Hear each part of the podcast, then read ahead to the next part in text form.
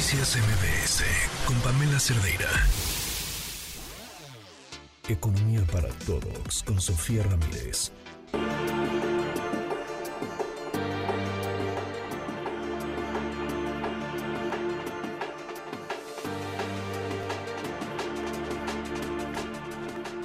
Sofía, bienvenida, ¿cómo estás? Muy contenta de estar contigo, Citlali. Me da mucho gusto saludarte y acompañarte el día de hoy. Ay, gracias. Es Sofía Ramírez, directora de México. ¿Cómo vamos? Con datos eh, que se dieron a conocer recientemente, datos de expectativas de crecimiento y sobre todo de las remesas. Pues mira, traemos un montón de información. Es una semana que empezó con todo. De hecho, el día de ayer tuvimos el, el dato del crecimiento económico oportuno que eso lo que nos quiere decir es que es la estimación preliminar de cuánto creció la actividad económica en los primeros seis meses que nos trae y nos comparte el INEGI. Es preliminar porque todavía se toma, digamos, un mes, al 29 de agosto, para publicar los datos revisados y ahora sí decir si de verdad crecimos lo que crecimos o no. De entrada te quiero comentar que son buenas noticias. En el segundo trimestre del año tuvimos una tasa de crecimiento anual del 3.6%. En 2022, pues ya se observan, eh, en 2022 se observaron cuatro trimestres, consecutivos de crecimiento, o sea, tuvimos un eh, buen año de crecimiento en 2022, pero 2023, de acuerdo, insisto, con los datos oportunos, no solo se mantuvo, sino que se mantuvo relativamente dinámico, ¿no? Estamos hablando de un crecimiento trimestral de aproximadamente 1% en el primer trimestre y 0.9% en el segundo trimestre. Y obviamente esto es solamente en la comparación trimestral, porque como te decía yo hace un momento, en la comparación anual, en el segundo trimestre del año tuvimos una tasa de crecimiento del 3.6%. Ahora, esto quiere decir que la economía tiene un nuevo máximo histórico, es el último eh, registro más alto del PIB, digamos, y esto si lo comparamos con el eh, primer trimestre de 2019, que fue el pico previo, digamos, el momento previo donde la economía fue la más grande, pues ya estamos en 2.2% por arriba de ese nivel prepandemia. Entonces, buenas noticias por varios lados. Estamos con ya eh, prácticamente seis trimestres de crecimiento.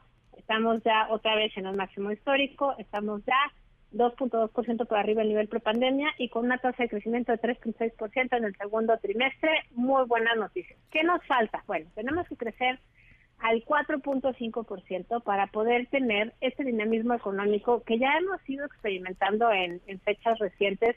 Los datos del ENIG nos dijeron que ya al cierre de 2022 había una recuperación muy importante del ingreso laboral de las familias, es decir, el ingreso que viene del producto del salario del trabajo, pues fue el que más incrementó el ingreso de las familias con un promedio del 14% según el ENIG y pues obviamente esto no es una graciosa concesión de nadie, es simplemente la dinámica del crecimiento en un mercado laboral dinámico, en un lugar donde llegan inversiones extranjeras, pero al final del día es el producto del trabajo de mexicanas y mexicanos. Entonces, en ese sentido, creo que habría que sentirnos también relativamente eh, en paz con la idea de que las actividades terciarias, que son los servicios, el comercio de mercancías y digamos todo lo que es la última parte de llevar el producto al consumidor final, eso creció al 4.1% en la comparación anual en el segundo trimestre del año. Esa, esa gran parte de la economía son dos tercios de la economía. Luego vienen las actividades secundarias, es un poco menos del 30%. Ahí tenemos un dinamismo un poquito mejor. Ahí están las manufacturas, la minería y demás. Y ahí el crecimiento fue de 2.1%. 6%. Finalmente están las actividades primarias y vemos que hubo un crecimiento del 2.5%, pero pues las actividades primarias, sin demeritar la importancia que tienen, pues es solamente 3.5% de la economía. Entonces realmente lo que se pueda mover en ese rubro es chiquito. Todo eso, eh, Citlali, respecto a la actividad preliminar, pero tienes razón, tenemos mucha más información, entre otras cosas, pues las expectativas de crecimiento se siguen ajustando a la alza. El Banco de México publicó hoy la encuesta que hace mes a mes a los especialistas del sector privado. Y bueno, tres rubros. Primero que nada, las estimaciones de inflación fueron un poquito más a la baja, es decir, el, el sistema financiero consultado por Banco de México esperaba que hubiera un incremento del 4.67% en el mes pasado al cierre de este año en términos de inflación y ahorita las expectativas de inflación bajaron para que cerremos el año con 4.6%, es decir, que se mantenga la tasa decreciente. Ahorita recordemos que estamos ligeramente por debajo del 5% de la inflación anual. Ahora, respecto a esa misma encuesta, vemos cómo el pronóstico eh, en crecimiento para este año se eh, ajustó a la alza pasó de 2.3% a 2.5%. Sin embargo, el sistema financiero, por ejemplo, Banco Base, espera que este año pues cerremos ya con un crecimiento del 3%.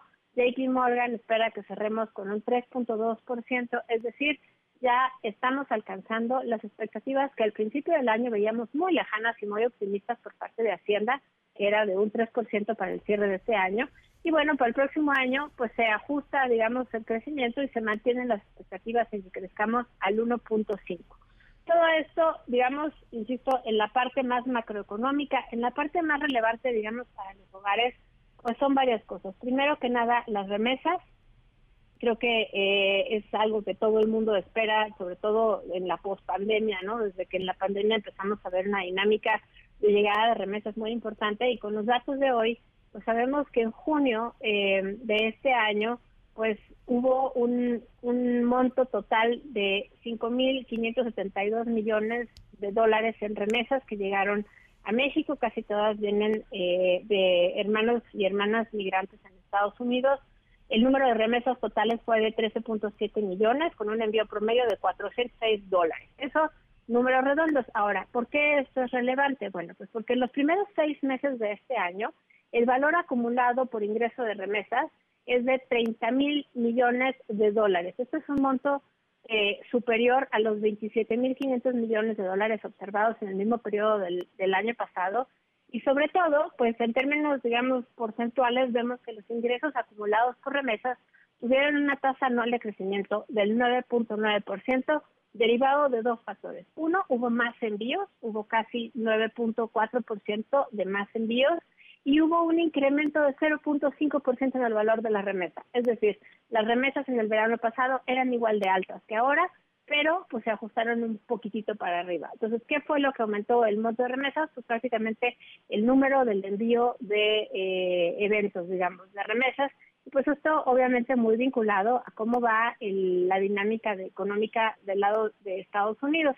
Em, me parece que ya con los dos minutitos o un minutito que me queda, pues yo quería hablar un poco del ingreso de las remesas para los hogares en México y es que vemos que en México los hogares que reciben remesas es más o menos 4.7% de todos los hogares, es decir, es relativamente chiquito, pero cuando vemos cómo se distribuyen en los grupos de ingreso eh, los hogares que más remesas reciben, pues vemos que hay un mayor, una mayor proporción de hogares de los primeros tres deciles, es decir, del, del 30% más pobre en México, que reciben más remesas que el promedio. Es decir, alrededor del 6% de los hogares, del 30% más pobre de la distribución económica del país, recibe alguna remesa y para esos eh, 6% de, de, de, esos 30 eh, de esos 30% de los hogares más pobres pues sí representa un tercio del ingreso. Es decir, las remesas llegan con mayor frecuencia a los hogares más pobres y a esos hogares a los que llegan representan un gasto, un ingreso eh, corriente promedio de más o menos un tercio de todo lo que se ingresa.